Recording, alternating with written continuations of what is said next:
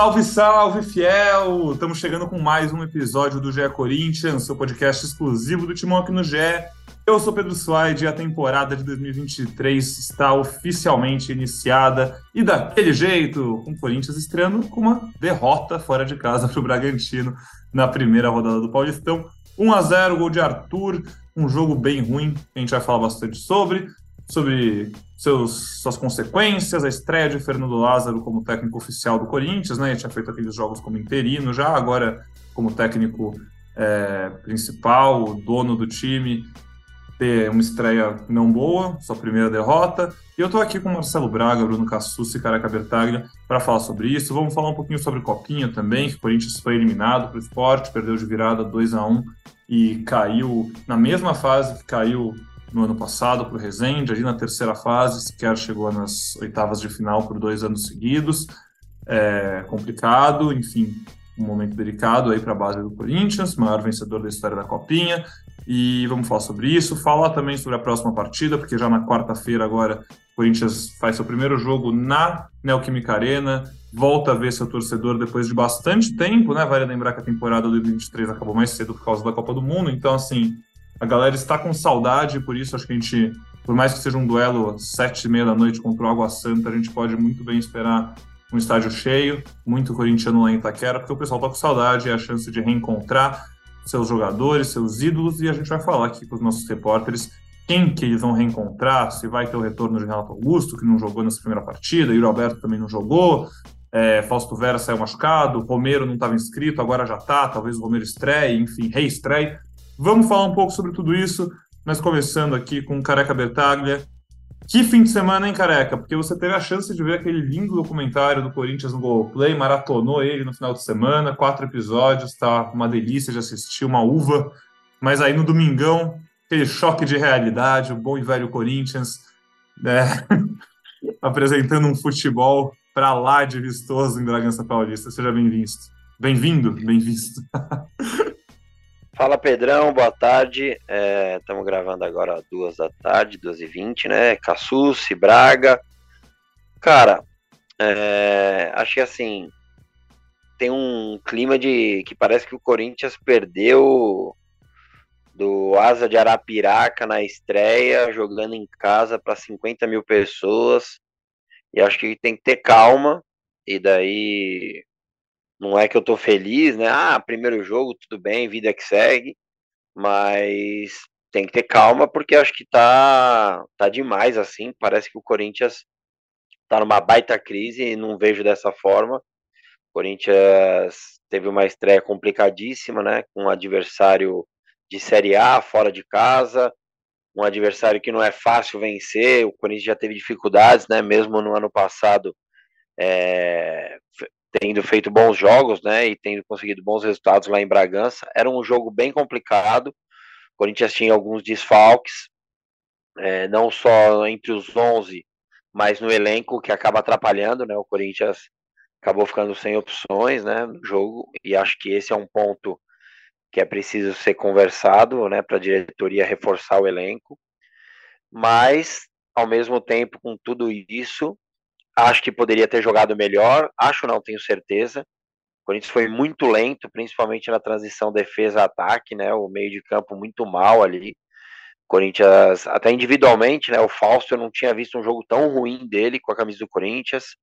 É, du foi mal, Juliano, Maico. Então o Corinthians foi daquele time engessadinho é, e acabou sofrendo também bastante na parte defensiva mas acho que tem muita margem para crescimento.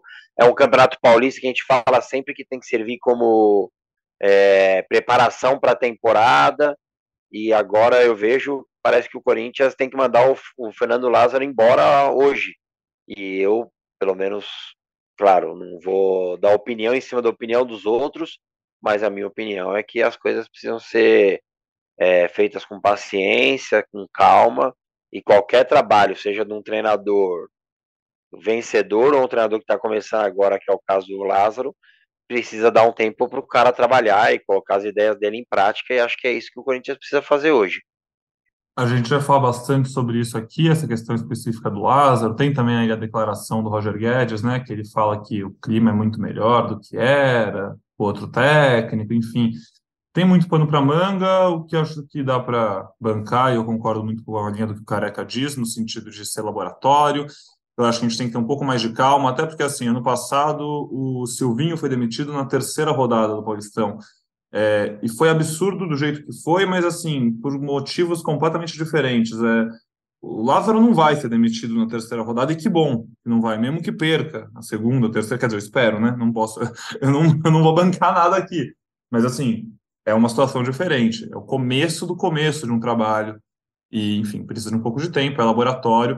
Careca citou essa dificuldade de enfrentar o Bragantino, e realmente o Bragantino. O Bragantino também estava sem ritmo, o primeiro jogo da temporada. Mas, cara, é um time. Eu estava até pensando aqui, acho que de todos os estaduais do Brasil, se você estreia contra um time que não é seu rival, ou né, do G12, e, e assim, todos os times estadualmente, se você torce para um time grande, os outros times bons, maiores, os principais, são seus rivais. O Red Bull Bragantino, tirando o clássico, talvez fora de casa, então talvez seja a estreia mais difícil possível de qualquer time de Série A num, num estadual.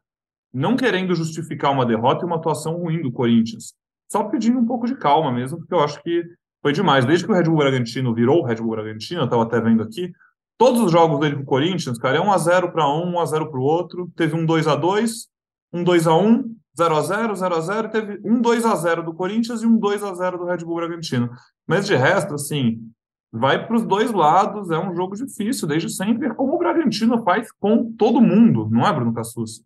É um adversário difícil e que vai fazer um bom Paulistão, provavelmente, um bom campeonato, tem uma resposta para dar depois de uma temporada decepcionante ano passado e aproveitou uma estreia que o Corinthians jogou mal e fez um a zero e podia ter feito muito mais se não fosse Cássio Ramos, que começou assim como terminou ano passado.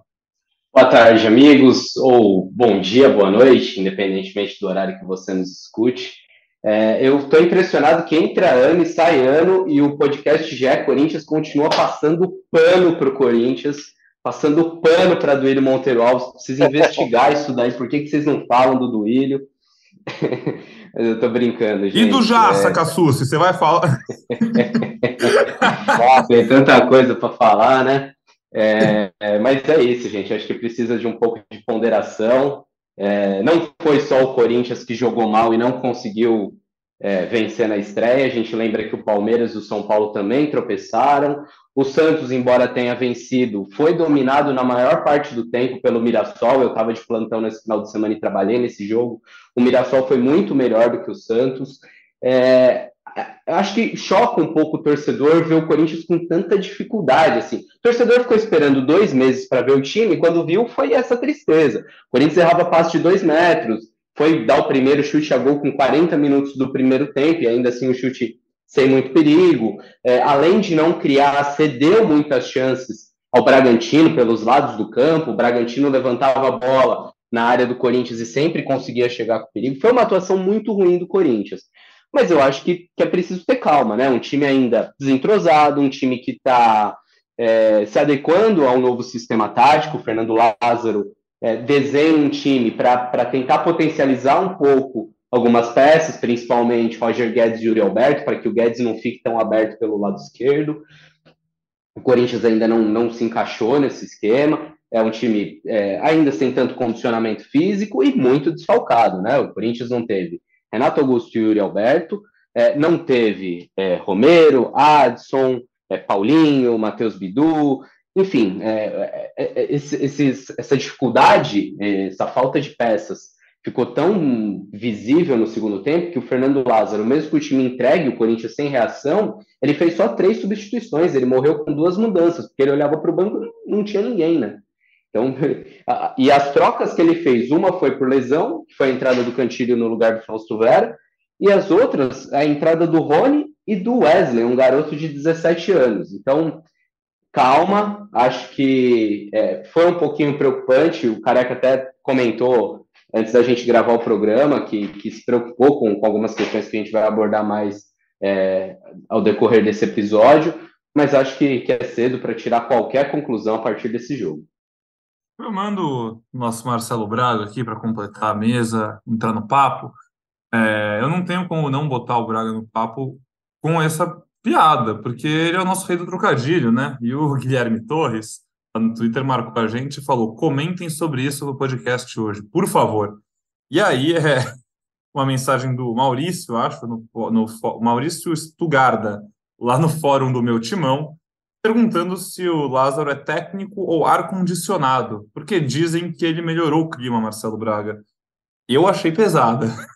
E você? Seja bem-vindo. Fala, amigos, tudo bem? Cara, eu. É uma piada, né? Eu adoro piadas, então eu aprovo a piada do amigo aí. É... Cara, eu gostei de ouvir, assim, eu tava esperando algum jogador falar sobre a temporada passada. É... Eu lembro que a gente deu mais pro fim do ano ali, quando a coisa começou a desandar mesmo com o Vitor e os jogadores estavam irritados com a falta de, de uma decisão dele. A gente publicou que a relação era ruim e tal.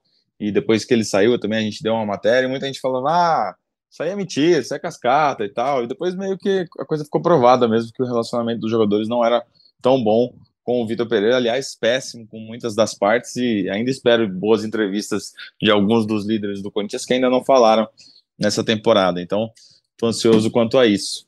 É, duas ponderações aí nesse início de, de conversa.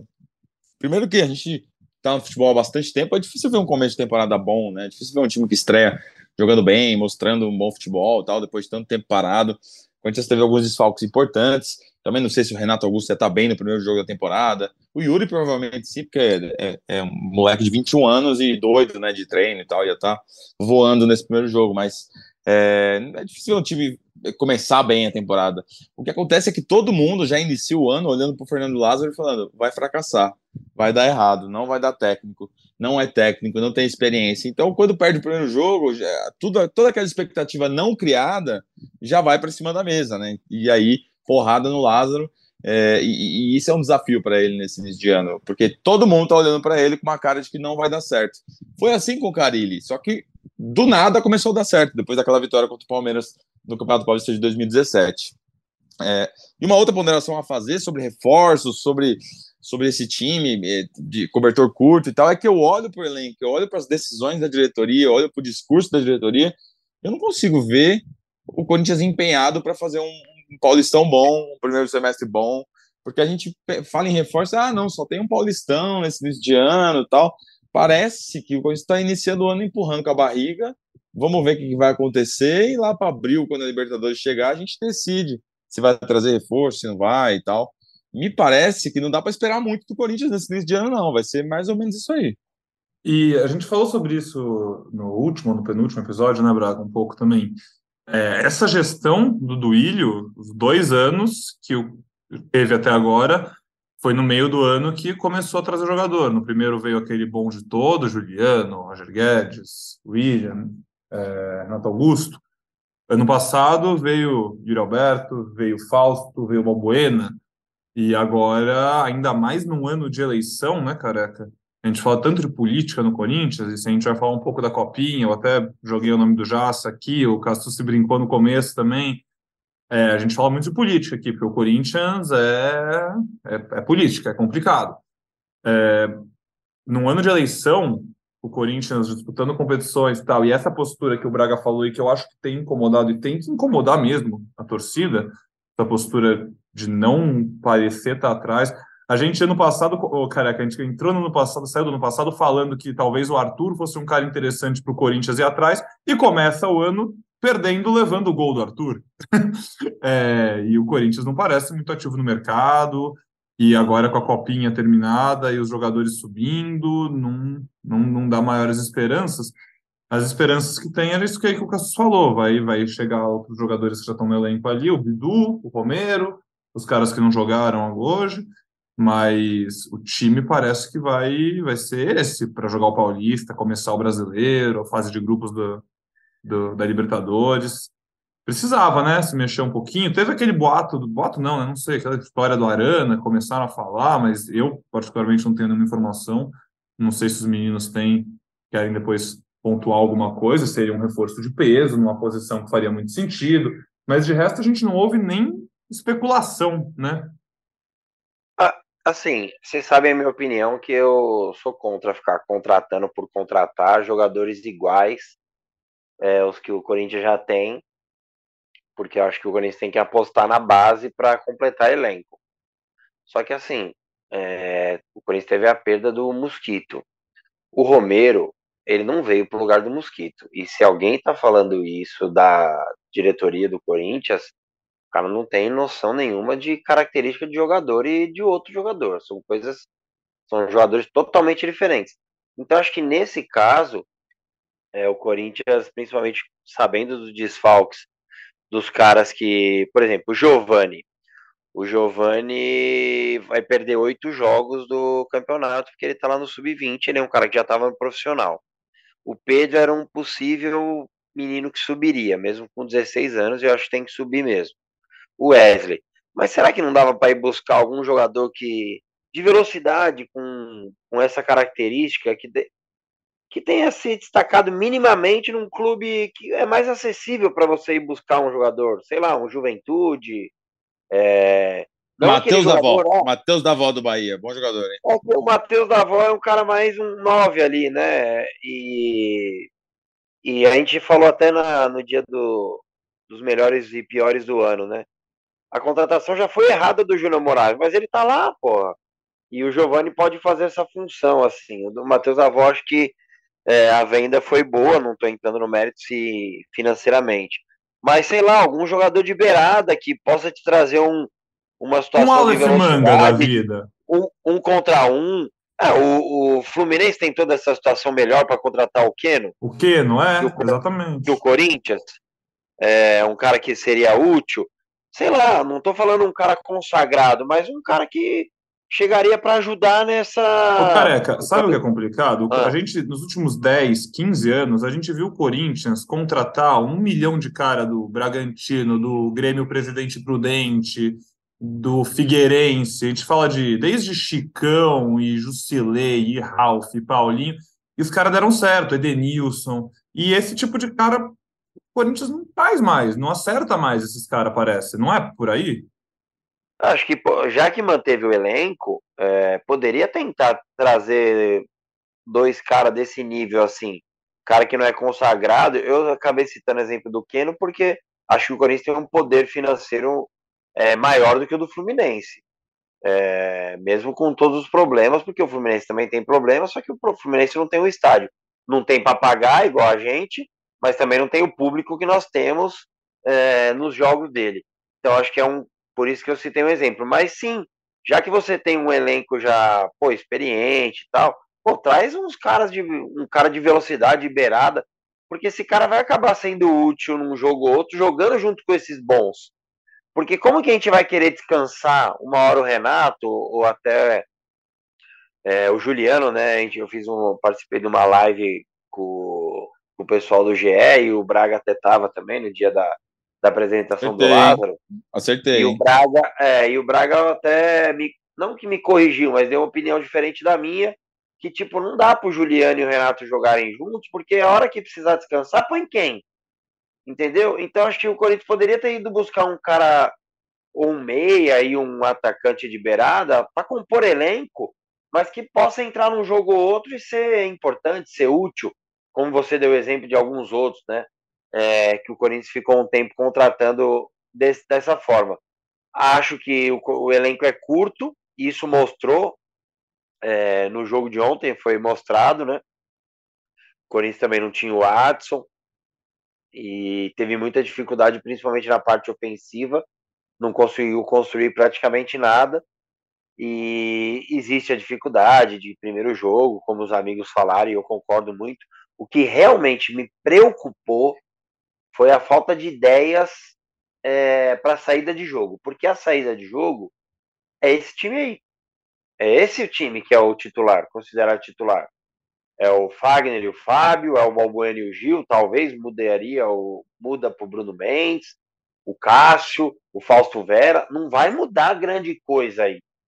Os desfalques são na parte ofensiva. Que é, você não tinha o Yuri, não tinha o Renato, não tinha o Arson, não tinha o Paulinho, esses caras Mosquito. são a parte mosquito, né? Que não dá nem para contar hoje. O Romero é a parte ofensiva. Só que, pô, se a bola não sair com qualidade da defesa, não vai chegar lá. E aquela história que a gente fala já há 20 anos, que ah, no futebol não tem mais bobo, todo mundo vai marcar pressão. Todo mundo vai tentar tirar lá em cima. E o gol ontem sai numa de marcação-pressão. O Fábio dá um passe ruim, que se você tá sozinho, você não precisa dar o passe para um cara marcado. O Cantillo também vai mole para a bola, o cara atropela ele no sentido não falta, é até duvidosa, mas o cara atropela ele fisicamente, cruza, o Balbuena não corta, erra ali, né, o tempo de bola, e o Corinthians acaba tomando um gol que já estava na cara, né, que ia sair o gol. Era questão de tempo. Mas assim, o que mais me preocupou foi essa parte, a saída de bola. Tiro de meta pro Corinthians ontem, já era bola pro Bragantino lá no começo.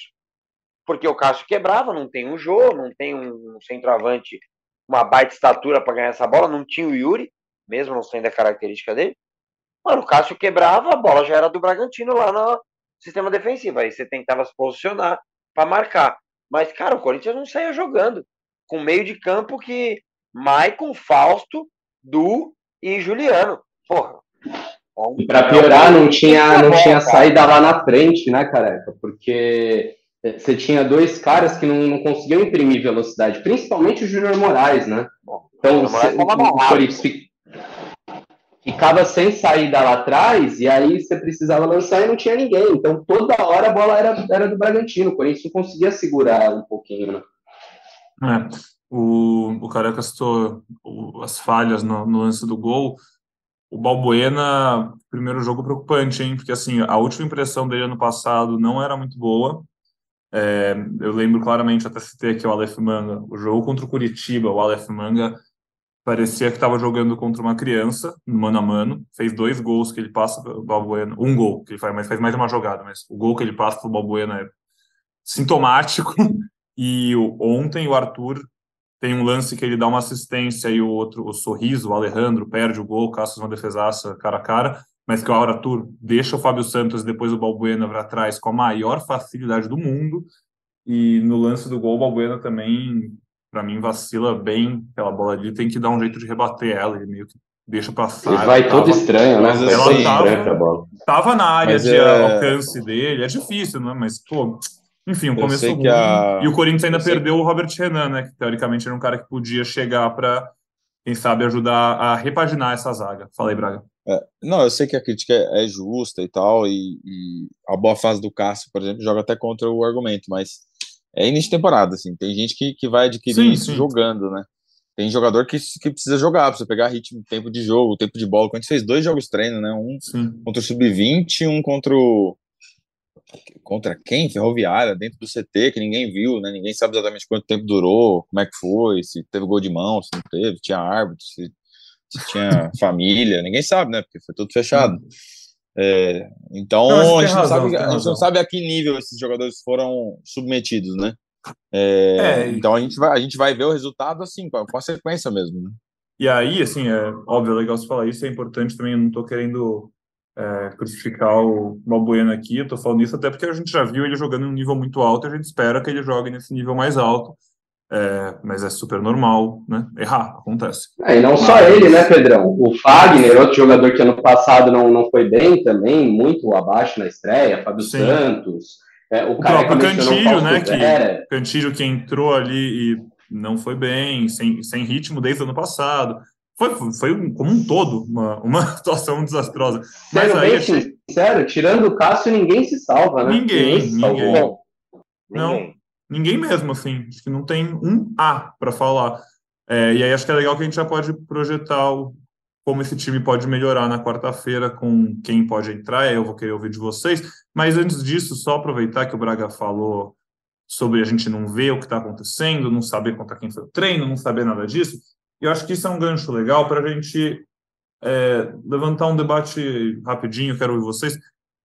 O Roger Guedes falou do clima, o clima é melhor, e aí acho que levanta umas discussões com, o Lázaro, né? Enfim, aí volta a levantar as discussões da camaradagem, né? Porque a gente lembra dos treinos físicos na época do Silvinho, e aí chegou a comissão do Vitor Pereira, e tal. O Vitor Pereira, claramente agora a gente nota, descobre que ele não era muito amado pela maioria dos jogadores tal. Mas Por quê? É porque ele é um babaca, e, enfim, sei lá, ou é porque ele cobrava demais nos treinos e exigia que os caras fossem além, e por isso o Corinthians fez uma temporada mais competitiva e chegou mais longe.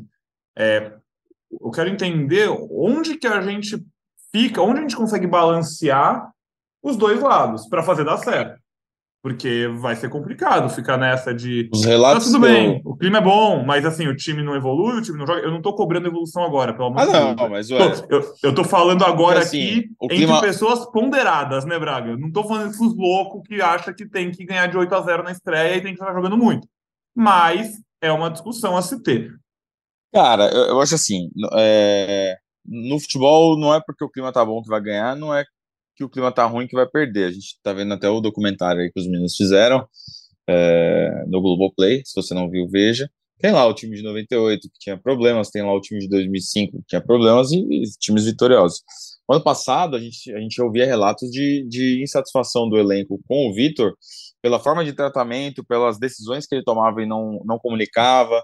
É, os jogadores estão acostumados a ser chamado na salinha, conversar com o treinador. O Mantua, por exemplo, deu uma entrevista pra gente. Quando ele virou lateral, ala, o Vitor nem falava para ele. Chegava na hora da escalação lá, no dia do jogo, ó, você vai jogar assim e pronto.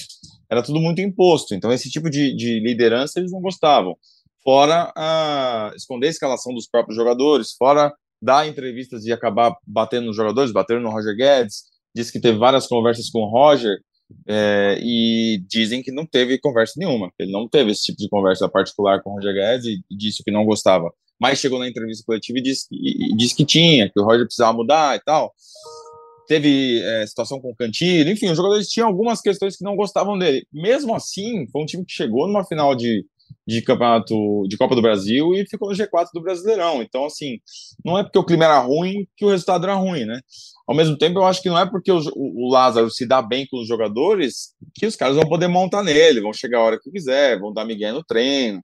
Eu acho que o Lázaro não é o único que está cuidando do elenco, né? Tem toda a comissão, os caras que chegaram agora, os, os auxiliares, não tem nenhuma relação com esses jogadores. Uh, o Flávio é um preparador que veio, se dá bem com o elenco, mas o papel dele é cobrar, né? Botar os caras para correr. Tem o Maziotti que, que não vai deixar o, o elenco, os jogadores engordarem e, e fazerem o que quiserem na, na, concentração, porque isso estoura em lesão, isso dá resultados ruins para o trabalho dele. Então eu acho que assim, não dá para a gente achar ah, o Lázaro é amigo dos caras e, e tá tudo bem e tá largado. Eu acho que tem outras pessoas envolvidas aí, não é não é várzea, né? Não é porque é um cara amigo da diretoria, como o Lázaro é amigo da diretoria, é um cara que tá lá há 20 anos, mas não, não tá largado, assim. Eu acho que a questão do Lázaro ser bom técnico ou não, não passa pela amizade com os jogadores, passa pelo entendimento dele do jogo e a gestão de grupos. Ele vai conseguir impor as ideias, se os caras vão respeitar o que ele tá falando. Na hora do jogo, se falar, fecha aqui, se os caras vão fechar. Com os Marloses, eu vi no jogo que ele foi demitido contra o Ceará, ele dando instrução lá pro Jadson, pro Pedrinho, e os caras com perdão da palavra, cá para ele, né? Ignorando.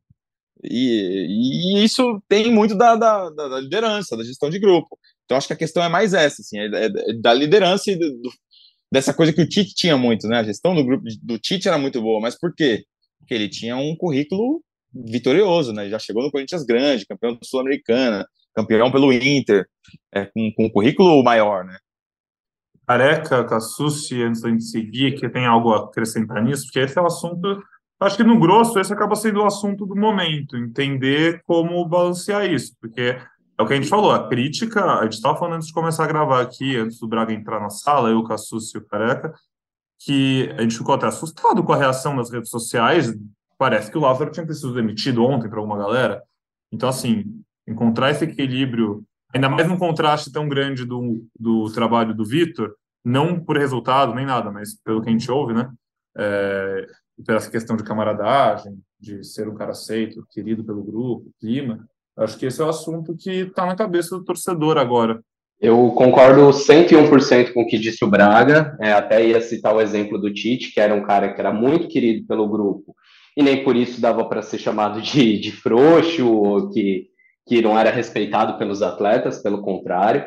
É, sobre o Vitor Pereira, não foi só o Roger Guedes que disse ontem que o clima não, não era dos melhores, o Rony também foi perguntado sobre isso e, e, reafirmou, alguém até poderia dizer, ah, o Roger Guedes está falando isso porque ele teve desavença, porque ele foi criticado e cobrado publicamente pelo Vitor, mas não foi o único. E nos bastidores, muito mais gente é, se posiciona em relação a isso.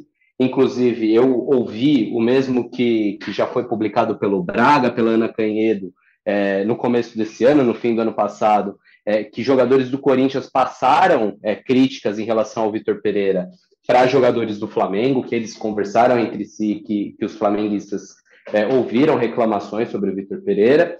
É, e também reforçar que vários jogadores, Maicon, Júnior Moraes, Balbuena, o próprio Roger Guedes, diversos jogadores ontem na zona mista, é, falaram que tem muita vontade que, que, que, o Corinthians dê certo também pelo Fernando Lazo, que gostam do trabalho dele, não apenas do relacionamento dele, mas dos treinos, das orientações que ele passa, é, e que o time vai correr por ele. É, eu não, não acredito muito que, que jogador faça corpo mole para derrubar treinador, mas eu acredito que grupos engajados, que grupos que estão fechados ali, que gostam do treinador, podem correr um pouco mais por ele, e ao, a princípio é o que parece que, que acontece nesse momento com, com o Corinthians do Fernando Lázaro.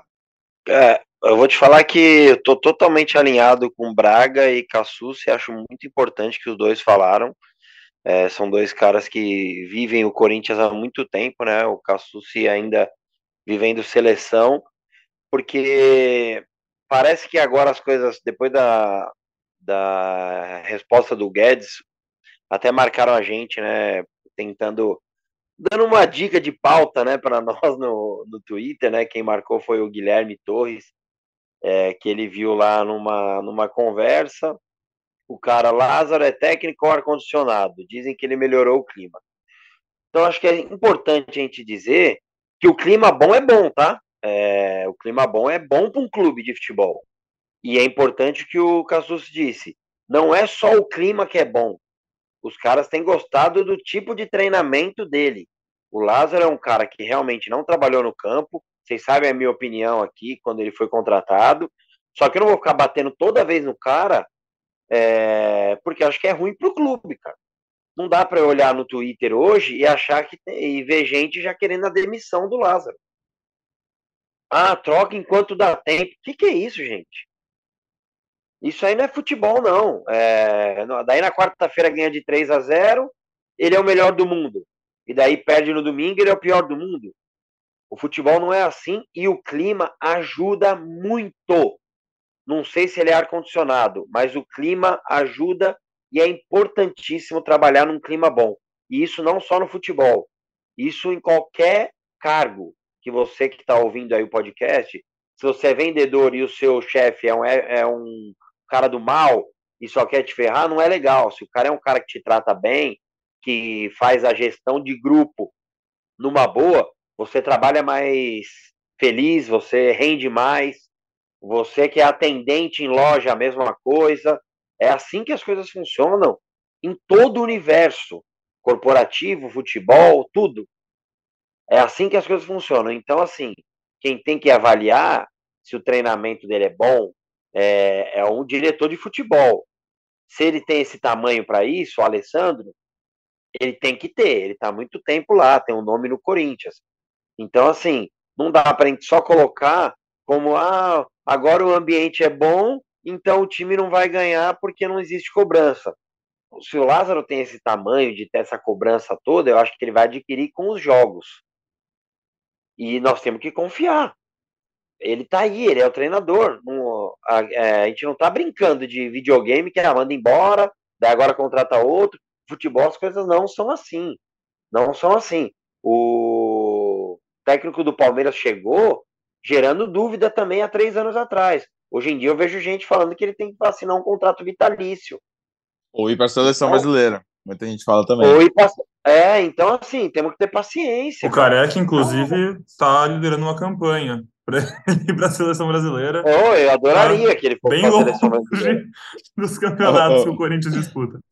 Ô Pedrão, deixa eu só pegar um, um gancho. É isso, o careca, é isso. O cara, o Careca falou uma coisa na, na frase dele que eu acho importante a gente é, reforçar aqui. Ele, ele falou que, que, o Lázaro nunca, nunca foi a, nunca esteve em campo, né? nunca foi a campo, tal, nunca foi um personal de campo. Mas é importante a gente reforçar que o Lázaro teve períodos como auxiliar técnico, né? Ele era um cara do analista, é, de, de, de, de, escritório, vamos dizer, né? De busca de jogador, de análise. Mas ele, ele, ele foi um cara que foi para campo também para ser auxiliar. É, foi auxiliar do Silvinho, é, teve aquele período que ele ficou com alguns jogos é, de interino tal. Óbvio, ele não, nunca teve o peso de ser o treinador, mas ele, ele viveu um pouco do campo também. É isso não que é eu quero que, dizer, Braga. Né? É isso que eu quero dizer. É a pressão de resultado. Ele nunca teve pressão de resultado. Sim, Hoje ele vai sim, ser pressionado 100%. até quarta-feira. Se ele empatar quarta-feira, até domingo a vida dele é um inferno. Sim, Porque sim, é, é verdade. É assim. Só que eu acho que a gente tem que ponderar que existe algumas situações nesse meio do caminho. O que eu estou discutindo aqui é que parece que um ambiente bom não é legal no futebol. E isso faz parte do futebol do mesmo jeito e da mesma importância que faz parte o trabalho de campo, que faz parte a cobrança. O ambiente saudável é importantíssimo. E eu posso falar que eu conheço, eu joguei, não nessa realidade, eu, eu joguei futebol, não nesse nível, time grande, mas conheço muitos jogadores de futebol, muitos. Aliás, aliás, é vou trazer um grande. bastidor. Vou trazer um bastidor. O ano passado, o Corinthians fez um jogo fora de casa, não vou dizer o nome do jogador, porque seria antiético, mas o Careca veio falar pra gente, falou, ó, oh, tal jogador foi ao vestiário e ouviu que os caras odeiam o Vitor Pereira. Foi ou não foi, Careca? Foi, foi exatamente isso. É, e eu até falei com esse meu amigo jogador, falei, é, mas às vezes o cara não gosta porque não tá jogando. A gente fazia várias ponderações, né? Porque a gente defendia aqui e acreditava no trabalho. Não estamos falando agora no caráter, mas o trabalho do Vitor Pereira. É, só que não é que ah, se o ambiente é bom, então não era bom. É o que você falou, né, Braga? Não é que não é bom não vai ganhar e o que é bom vai ganhar sempre. Não é assim que o futebol funciona, cara. A gente, inclusive, o Braga também citou aí a, a série é, o documentário do, do Pozero e do, Allen, do Edgar. Cara, o time de 99, os caras se matavam. Se matavam. Quem dera fosse simples assim, né, careca? Você, é, uma é coisa é obriga assim. que a outra vai dar certo. Não... Exatamente, você e tá a gente sempre. Você tá lidando gente... com um grupo com 32 caras, só jogam 11. Os outros Exato, 20 é. vão odiar, vão odiar. A própria, a própria história do Corinthians, a democracia corintiana em 83, né, que tinha o Leão, e os caras não gostavam do Leão, grupo rachado e tal, e ganhou. Então, é, enfim, não é que precisa ter uma harmonia 100% e não é que precisa ter um técnico que, que facilite tudo para os caras e, ah. e, Não é isso que vai linkar a derrota ou vitória. Não é isso que vai Sim. linkar a derrota ou vitória. Só que quanto mais o ambiente estiver bom, aqui no podcast, na sua loja aí, você que está escutando, na sua venda, né, no seu ambiente de vendas, em qualquer ambiente, quanto mais saudável for, é melhor para todo mundo. E isso é positivo. Eu tô, eu tô vendo as pessoas tratando como algo negativo, cara. O clima bom, é, eu concordo. Acho que isso não faz muito sentido. Eu acho que de tudo isso que vocês falaram, para a gente ir passando aqui, a única coisa que me, me deixa um pouco com. Me deixa um sinal de alerta. Eu acho que aí tem que ficar é, é essa questão dos jogadores e assim, jogadores que já estão no Corinthians há bastante tempo e que a gente já viu é, terem ali momentos mais, mais tranquilos, que não estava muito afim de ser mais cobrado, que não estava muito afim de treinar, de ficar na ponta dos cascos. E aí, assim, o, o discurso do ah, o treino agora é melhor, treino... isso é uma coisa muito relativa, cada um acha melhor o treino. Tem gente que vai achar melhor o treino mais leve, vai ficar tranquilo, e o cara acha melhor, mas às vezes isso do campo vai ser pior para o Corinthians e para os resultados. Eu não estou falando que é o que vai acontecer, que é o que não vai acontecer. É, o Lázaro fez um jogo pelo Corinthians, ele está há nem dois meses como técnico. A gente não vê treino, a gente não. Eu não estou querendo, só estou falando isso tudo aqui para me resguardar, para não parecer que eu sou mais um desses negacionistas doido que fala um monte de groselha.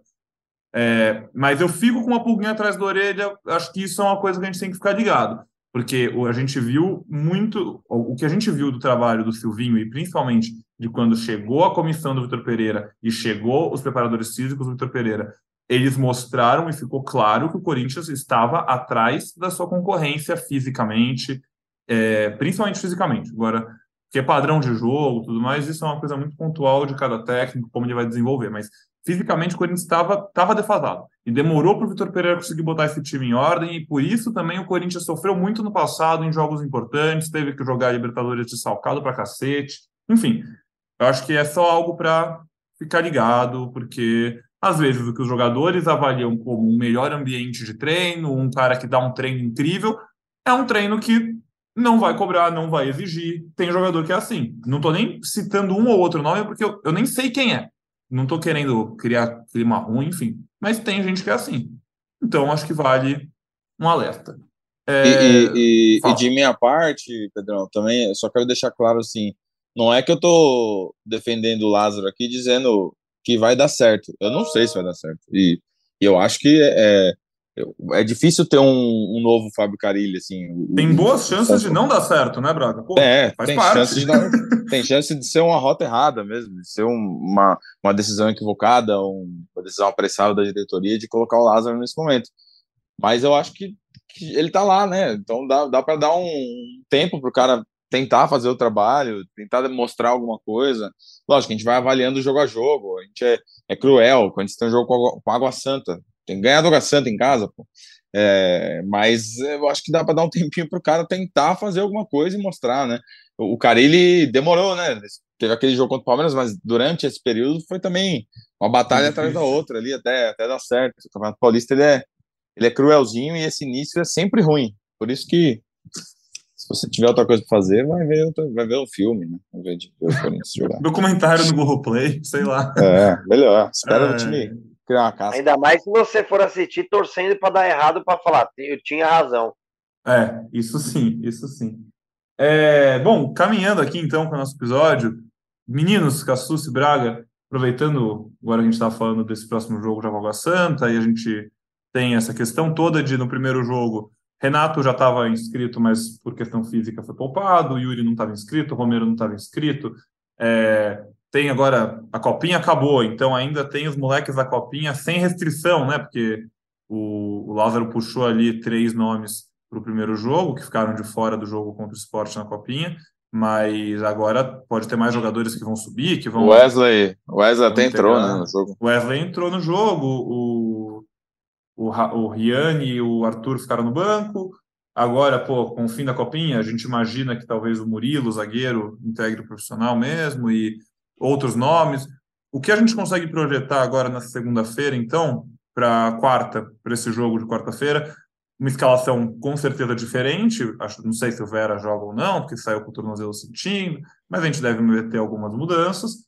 Quem que pode estar à disposição? Como que a gente imagina esse time? Aí também, já quiserem aproveitamos, se quiserem aproveitar, a gente pode falar já um pouquinho copinha dos destaques, quem interessou, se tem alguém que vocês acham que merece mais chance ou não. Vale lembrar que o Pedro e o Biro são dois dos principais jogadores da base, estão na seleção sub-20, né? Enfim, então agora também não vão integrar, mas daqui a algumas semanas devem estar com os profissionais já. Vamos lá. É, sobre Copinha, é, o Corinthians promoveu dois jogadores, o zagueiro Murilo, o meio-campista Matheus Araújo. Os dois já treinaram hoje com o elenco principal, estão inscritos no Campeonato Paulista, podem ser relacionados para quarta-feira. É, mas não vão ser eles que vão mudar a cara desse Corinthians de uma hora para outra, né? Dos caras que podem mudar o time, que podem fazer a diferença. Renato Augusto, o próprio Fernando Lázaro falou que espera contar com ele na quarta. O Renato ficou fora da estreia porque já tem 34 anos, tem um histórico de lesão, então o Corinthians adotou uma programação especial de treinamentos para ele, preferiu tirar o Renato da estreia. O Renato deve jogar na quarta. Muito difícil que tenha condição é, de atuar os 90 minutos, mas eu imagino que seja titular. Vamos ver é, como vai ser aí na, no treino de terça-feira. Vamos aguardar os próximos dias, mas treinou com bola na segunda, deve para o jogo. O Yuri Alberto já está recuperado das dores no tornozelo, treinou com bola hoje, só que o Yuri ainda não está regularizado. A gente está aqui dando F5 no vídeo, o dia inteiro de olho lá no boletim informativo diário da CBF. O novo contrato dele, a gente lembra, o Yuri estava emprestado, agora foi comprado, e esse contrato em definitivo, com duração de cinco anos, ele ainda não foi registrado. Então, para que ele seja inscrito no Campeonato Paulista, ele precisa aparecer no BID até essa terça-feira. A gente segue em cima, se isso acontecer, o Yuri já está recuperado das dores no tornozelo, deve ser titular, entra no lugar do Júnior Moraes. Um reforço certo é o Adson, ele cumpriu suspensão porque tinha sido expulso na semifinal do Paulista do ano passado, já está liberado para jogar na quarta-feira contra o Água Santa. E também o Romero já tem condição de estrear, porque foi inscrito, foi regularizado, já está tudo certo com ele, vai ser relacionado para o jogo. Matheus Bidu, que é outro reforço do Corinthians para o ano, ainda não. É, mesmo caso do Yuri Alberto, precisa é, ter toda a documentação regularizada até essa terça-feira à noite. É, novidades a gente traz lá no GE. Globo. É, eu não vou perder a chance, tá, pessoal? Desculpa, careca. Nosso rei do camarote vai estar lá? Quarta? Como é que é? Vou, quarta-feira estou de volta, com saudade mas, do Corinthians. Mas você vai contar em que setor? Você vai estar ou não vai? Vou, vou, vou. No setor oeste, com a minha. Deve ser sul, norte. O careca não, não é possível. Não, não, não. É raiz. Vou no setor, Ué? Vou no setor, 90 no minutos oeste, sem parar, família. Sentadinho. vou no setor oeste com um amigo meu que tem uma cadeira lá, junto com outro amigo dele, só que o cara não vai. Daí ele me convidou e eu aceitei. No 0800. Eu, eu sou contra esse tipo de brincadeira aí com o careca. Sou é, contra. Então o cara que é mais contra mesmo. Ai. Boa, careca. Primeiro jogo do ano. Tem que estar tá lá, importante. Vamos ver. Obrigado pelas informações do Cassus, muito legal. E como a gente sempre fala, vale reforçar. A gente está gravando segunda-feira, três da tarde. O Corinthians não para, então entra lá no ge.globo Corinthians que você vai ter as últimas atualizações, as notícias, enfim, aí você vai saber quem vai para o jogo, ver quem foi relacionado, ver quem voltou de lesão, quem não voltou de lesão. Inclusive, essa é novidade, né? Nem falamos disso antes. Voltamos a divulgar relacionados, né? Saiu a lista de relacionados desse primeiro jogo. Ou eu tô viajando? Voltou, voltou. Ainda bem, técnico tem lista de relacionado, graças a Deus, tá? Então, Melhorou o clima com a imprensa também, viu? Melhorou o clima com a imprensa. ai, ai. Mas lá no GE. Globo, né, que tem, tem bastante coisa legal, enfim, fala sobre situação dos jogadores, quem subiu, quem desceu, e também fala que a gente está falando de copinha, que o Danilo deve seguir como, como técnico mesmo, é, mais uma temporada. É, e aí, o ex-jogador, aspa, que a gente tem, aspa não, né, essa informação que a gente tem lá publicada, é, acho legal falar, até porque assim, a gente estava falando tanto aqui de politicagem no Corinthians, o ex-jogador tem o trabalho bem avaliado internamente, sendo apontado como um bom gestor de grupo e um profissional de fácil relacionamento. É, eu não conheço pessoalmente o Danilo, não acompanho a base suficiente para falar o quão bom ou ruim é o trabalho dele, o desenvolvimento técnico, tático, enfim. O que eu tenho a dizer sobre isso é o seguinte: eu acho que o trabalho ser bem avaliado o motivo não pode ser bom, boa gestão de grupo e fácil relacionamento.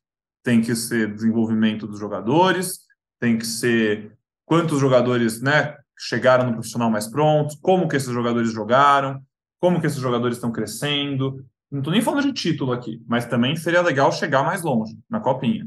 Né? Enfim, é, eu acho que a avaliação não, não, não, pode ser pelo fácil relacionamento só. Vocês acham que o Mas, Corinthians iria mais longe enfim. com com o Biro, com o Pedro, com quem mais que saiu? Ah, acho que sim. O Wesley, não jogou, né? O Rai, o Arthur Léo Souza. machucou, né? Não, é, teve muito desfalque, cara. Teve muito desfalque. Acho que é uma derrota. Primeiro, é a copinha, né, Braga? É normal. A coisa mais normal do mundo é time grande perder.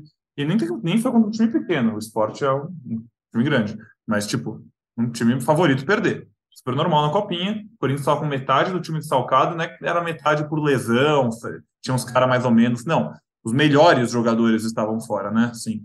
Os caras que estavam é, na seleção. Eu, eu acho assim. E, e, é um time que foi vice-campeão paulista e vice-campeão brasileiro ano passado, né? E quando Isso. começa o ano e o Corinthians cede os jogadores lá para a seleção sub-20, já deu para notar que, que a prioridade não era mais o título, né? Era a valorização dos jogadores, era pensar num, numa transferência futura e tal. Você desarmou seu time com peças importantes ali no início do ano. É, eu vi alguns jogos do Corinthians, mas não jogou tão bem, né? Na fase anterior também, aquele não. jogo que o Wesley fez um gol, é, que para mim o goleiro deu uma falhadinha. Podia é, ser eliminado foi... tranquilamente nos pênaltis. É, então eu acho que é, não foi uma boa campanha mesmo. E, e, e, o trabalho não é bom, mas, mas é um tipo que chegou em finais também ano passado. Talvez eles tenham, estejam pesando nisso, não sei. É, Acho que é, é, não, não tô nem falando que eu sou mega a favor de demitir o Danilo, né? Mas assim, eu acho que é importante a gente questionar. É, não, mas acho que a gente precisa. A gente eu acho que vale uma outra ponderação. Vai lá. Conta para nós. Vai lá, Braga, desculpa. Não, só acho que a, a, gente, a gente precisa olhar mais realmente para a base assim, nesse último ano do, do, do Duílio, é, porque como é, óbvio que tem alguns jogadores que têm subido, é, o Corinthians tem tradição de, de formar, é, mas existe alguma falha no processo aí, muitas mudanças, mudança de diretoria, mudança de treinador, então, é, a gente precisa ver o que está sendo entregue aí ao profissional. Porque, assim, o Lázaro ontem na entrevista falou: ah, tá tendo o, o Mundial, tá tendo o Sul-Americano Sub-20, tá tendo a Copinha, eventos paralelos e tal, mas é como o Cassus falou, não são esses caras que vão salvar o Corinthians, né? Já teve geração em que, pô, a gente ficou olhando para a Copinha porque aquele menino precisa subir, porque vai mudar ali a lateral direita e tal, mas não é o caso, assim. Não tem um cara pronto para subir que vai, vai ser uma peça importante, assim. É, o Pedro, por mais que seja uma joia, acho que é diferente, por exemplo, de como a gente vê o Hendrick no Palmeiras, que é um garoto que mesmo com 16 anos já já está no nível dos profissionais e, a gente imagina que vai ter um 2023 aí muito promissor.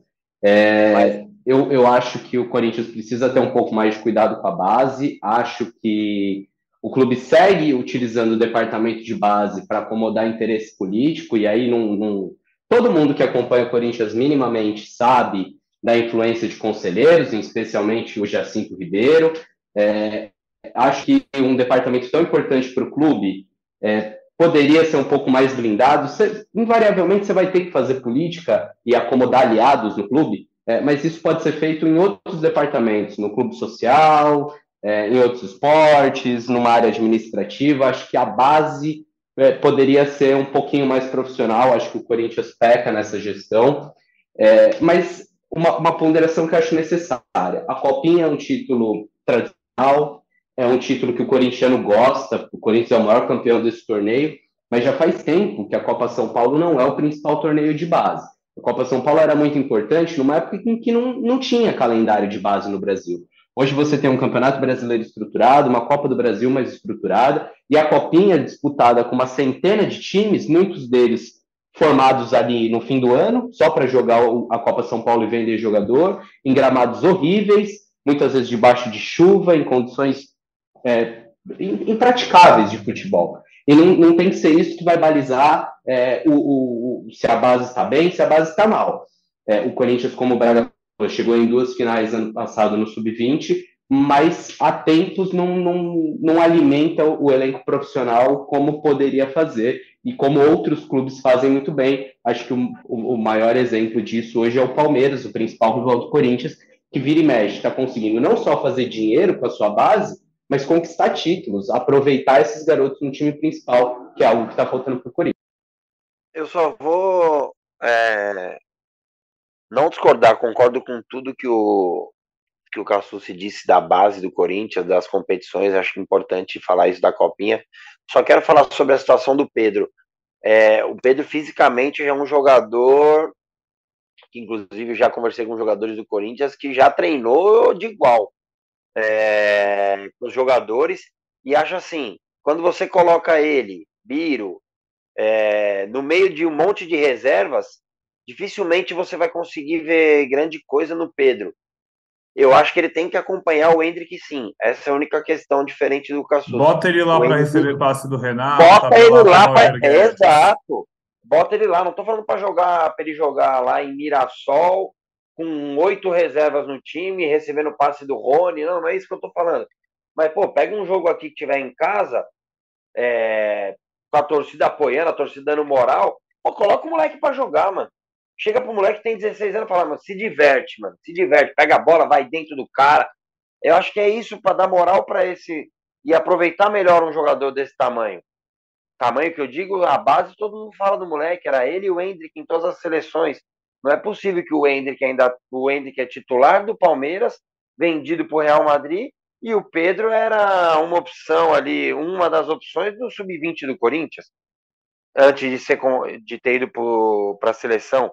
Põe o moleque no profissional, mano. Põe o moleque no profissional e põe o moleque para jogar. Eu penso assim, não dá para ficar esperando, ainda mais quando você não tem outro jogador. Você não tem ninguém lá no ataque. o Mosquito tá fora, o Watson tá machucado. Põe o moleque pra jogar, mano, o moleque se divertir. Eu não teria nem liberado ele pra sub-20. não, eu entendo, mas eu, eu acho que é, é, é um, ele não é o Endo, tá? Ele é um, o que ele é um fenômeno a, a, mais que o Pedro. O Pedro é um, é um jogador muito bom. Eles jogaram juntos no, no, no, torneio sub-17 na França que o Hendrick foi o artilheiro, o melhor jogador, tal. O Pedro, o Pedro é um jogador muito bom, muito útil, mas eu acho que tem um caminho a percorrer. É, a, a, o que a gente pode discutir é ele vai se desenvolver no sub-20, porque assim, o, um jogador normal, né, dele jogaria no sub-17, né? Ele já está uma categoria acima, já está no sub-20. É o sub-20 que vai tornar o Pedro um jogador melhor? A gente tem, o, o Corinthians tem um sub-20 capaz de, de pegar uma joia e, e tornar um jogador profissional, desenvolver e tal, ou não? Ou é melhor já pular o estágio, botar no profissional, que lá que ele vai se desenvolver? Acho que essa é uma discussão interessante. É, por, é isso, por né? não, por a, convivência com, por a achar que o Danilo vai não fazer... vale. Desculpa, Braga, vai você, vai você. Não, porque assim, põe o cara para jogar o Paulista Sub-20, já é um desafio para ele. O brasileiro Sub-20, ele tem 16 anos, cara. Ele já vai pegar gente acima da idade. Mas aí a questão, você acha que o, o Sub-20 da forma como é administrado, como é comandado, não, não é um laboratório interessante para ele, por exemplo? A base, da forma que a base do é administrada, não é. é. A base é. do Corinthians não é. Tem se, most... tem se mostrado que não é. E é isso, talvez uma relação é, de dia a dia com o Renato Augusto pior, faça melhor. Os moleques parece que voltam pior da base do Corinthians, cara. O sub-20, principalmente. Oh, por exemplo, o moleque que subiu ontem que agora, inclusive, era a última Copa dele. Pô, eu vejo ele jogando, o moleque tem técnica, tecnicamente, bate bem na bola, mas parece que ele já ganhou tudo na vida, mano. Parece que ele desce de bico pro, pro Sub-20. Já que o Sub-20 não tá. O Araújo. Ah, o Matheus Araújo. Tipo, mano, o moleque já no manhaca do caramba, jogando. Pô, deixa já no profissional. Eu acho que o Pedro, mano, com 16 anos, dá para tentar você já colocar ele assim, principalmente no Campeonato Paulista, que o Corinthians, porque a gente quer que o Corinthians trabalhe o cuide dos velhinhos, né? Entre aspas, quando eu falo isso, eu falo por uma forma carinhosa. Só que não tem outro cara, mano. Como que você vai descansar o Renato? Como você vai descansar o Juliano se nem tem ninguém? Então acho que, mano, esses caras podem já ganhar alguns minutos. É... Eu sei que vai pular etapas e o Hendrick é diferente. Eu, eu concordo com vocês. Só que assim, acho que o Pedro tá no caminho também. E, pô, não dá para ficar perdendo muito tempo, não, mano. Não dá para ficar perdendo muito tempo. E eu acho que hoje o Sub-20 do Corinthians, alguns jogadores estão perdendo tempo. Bidon é pensa igual do Bidon. Pensa igual do Bidon. Bidon é, é, é outro Bidon. que podia merecer uma chancinha Pô, agora. O moleque sempre jogou de cabeça erguida, de frente, jogando bem os jogos que eu vi dele. Pô, viu o Danilo colocar ele de ponta direita, uns dois, três jogos. É. Belo debate, senhores. Um belo jeito de encerrar esse programa. Gostei muito, viu? A temporada começou. Domingo foi ruim pro pessoal aí que teve que ver Corinthians e Bragantino. Mas a segundinha, eu acho que a galera vai gostar da nossa companhia. Gostei muito do programa. É, esquecemos de algo? Vocês querem mais alguma coisa ou já querem ir para seu... Já, falando já entre vários parênteses aqui. Querem ir para os seus destaques finais? ah, acho que é isso aí, né? É. iniciando a temporada, é, sei que muita gente está desconfiada com o que vem pela frente, mas é um início, né? Vamos ver como é que o Corinthians se desenvolve até os clássicos e que pode ser um, um ponto, um ponto de virada aí para o Corinthians, como já foi em vários outros momentos de, de, de, temporadas. E vamos torcer, pô, pro Lázaro, de repente, se, se formar um bom treinador, um, um cara vitorioso, com gestão de grupo, com liderança, com treino aberto para a imprensa, com entrevista coletiva todo dia. Vamos ver, quem sabe. Boa, Braguinho. Obrigado, Acassus, um abraço também. Valeu, galera, um prazerzão. Quinta-feira estamos de volta. Show de bola, quinta-feira estamos de volta. Quem sabe, tomara, falando dos três primeiros pontos do Timão no Campeonato Paulista, né, Careca? Não, se Deus quiser, vamos fazer quinta-feira com uma vitória. Acho que é importante para o Corinthians, é importante principalmente para o Lázaro ter paz para trabalhar, porque acho que é fundamental. Só mandar um abraço para o Rodolfo, que ele cobrou aqui, me cobrou, falou que a gente está devendo três programas. Então, Rodolfo, a partir de hoje, sinta-se abraçado em todos. Sem esquecer, não fica colocando na conta. Um abraço, vai Corinthians. Um abraço, Rodolfo. Um abraço para todo mundo. Obrigado, Careca, Cassucci Braga, pela companhia aqui. Obrigado a vocês em casa pela companhia, pela audiência em mais um episódio. Espero que vocês tenham gostado. E é isso. Quinta-feira a gente está de volta. Quarta-feira, segunda rodada do Paulistão. Corinthians entra em campo contra o Santa. E na quinta a gente vem aqui para essa resenha gostosa sobre o jogo e tudo mais que interessar, tá certo? Aquele abraço e até a próxima.